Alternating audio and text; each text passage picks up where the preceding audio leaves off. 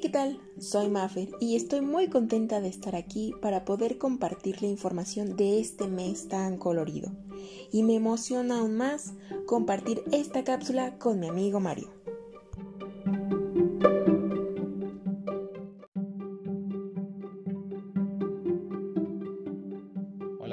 Y sí, de hecho, es uno de mis meses favoritos no solo por ser la mitad del año, sino que también se le conoce como mes del orgullo por un suceso histórico que cambió al mundo. Todo comenzó en el año de 1969 y para ser exactos, un 28 de junio, cuando una serie de manifestaciones en un bar LGBT en los Estados Unidos como Stonewall intentaron demostrar que las personas homosexuales eran parte de la sociedad. Es por eso que hoy en día, precisamente en este mes, vemos diferentes movimientos sociales que buscan visibilizar las identidades y orientaciones sexuales que tradicionalmente suelen ser marginadas, pero buscamos visibilizar su presencia en la sociedad. Interesante, ¿no lo crees?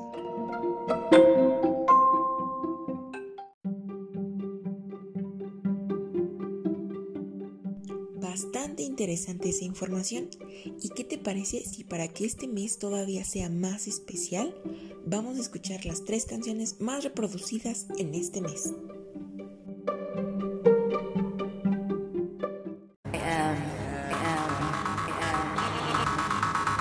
Put your paws up, cause you were born this way, baby.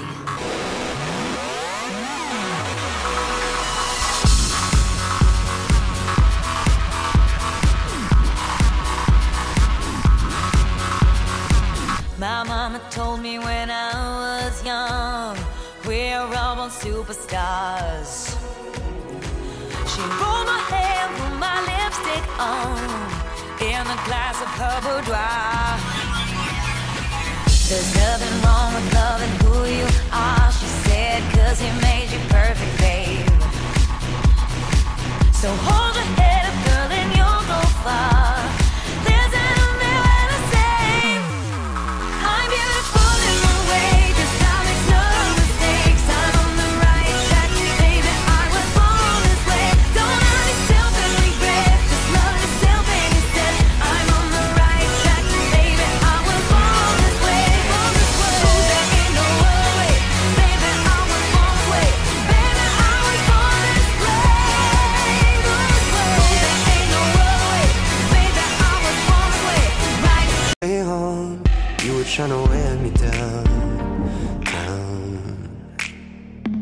Kissing up on fences and up on walls. On the way home, I guess it's all working now, now. Cause there's still too long to the weekend, too long till I drown in your hands, too long since I've been a fool. Leave this blue neighborhood Never knew loving could hurt this good, oh And drives me wild. Cause when you look like that I'm never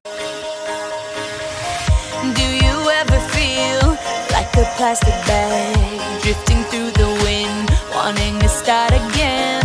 Do you ever feel, feel so paper thin Like a house of cards, one blow from caving in? Do you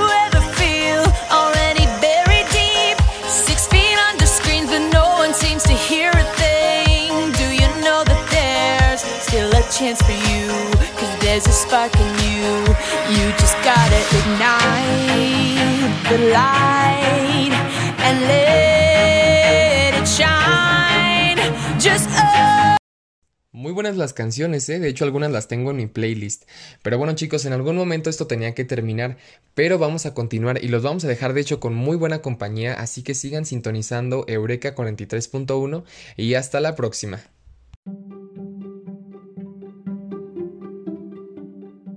Los dejamos en muy buena compañía con Brenda, que nos hablará de películas. Así que cuéntanos, Brenda, ¿cómo está la cartelera?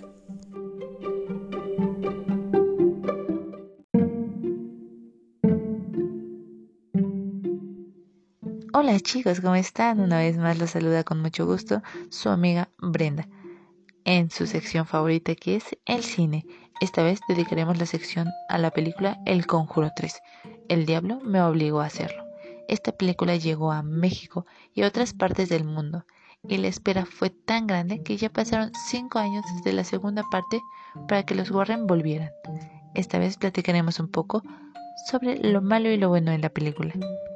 Esta película se centra en la investigación paranormal de un caso de asesinato aparentemente premeditado. Sin embargo, el acusado se proclama inocente, alegando posesión demoníaca con la razón del crimen. A partir de esto, la pareja protagónica comienza a involucrarse hasta toparse con algo que ellos mismos no tenían previsto. A continuación, comentaremos un poco sobre lo bueno de esta película. Sin más que decir, algo que es fantástico es el protagónico de estos dos espectaculares actores. ¿Quiénes son? Ed y Lorraine. Ellos veían por sí mismos en esta película. Sin ellos, la película no sería lo mismo. A lo largo de la saga, ellos, han tenido un gran desempeño en esta película. Hay una química casi palpable entre el actor y la actriz. Sin duda alguna, se han convertido en los favoritos de estas series tan espectaculares que se han convertido en la sensación de los amantes del terror. Algo bueno y atractivo es que en esta película no solamente hablan de un solo demonio, sino que de diversos demonios y diversas posesiones. Esto suena demasiado atractivo para los espectadores y el gran público en general. Algo que no es un tanto favorable es eh, el cambio drástico de demonios en la película. Algo malo que se le, se le critica la película algo malo y que se le critica la película es la competencia de habilidades y conocimientos paranormales y por lo tanto el ingrediente demoníaco parece relegado al estar hasta cierto punto en competencia. Esto no es tan favorable para la película. Bueno, los que tienen conocimiento de esto lo identifican fácilmente. Pero bueno, debemos decir que hay muchísimas más cosas buenas, más impactantes, más entretenidas, como son los, los sonidos de esta película, los eventos y sucesos eh, que son repentinos, son muy buenos, muy buenos. Entonces yo les recomiendo de verdad que vayan a apreciarla con sus propios ojos. De verdad, tengan mucha, mucha eh, precaución con estas medidas de sanidad que todavía no están al 100%. Entonces, sí les recomiendo que vayan con toda la precaución del mundo, pero de verdad, vale muchísimo la pena ver esta película. Pero mira, no, no, no, no. Tenemos unos excelentes premios y sorpresas para ustedes. Si ustedes se quedan al final de esta transmisión, van a ver tres pases dobles para las primeras 50 personas que nos marquen y nos digan qué escucharon en esta sección, qué fue lo que más les gustó y por último que me tuiteen una foto o una historia o algo que tenga que ver relacionado con la película del conjuro. Los esperamos, esperamos sus comentarios, esperamos sus críticas y veremos quién es quién se lleva esos tres pases dobles.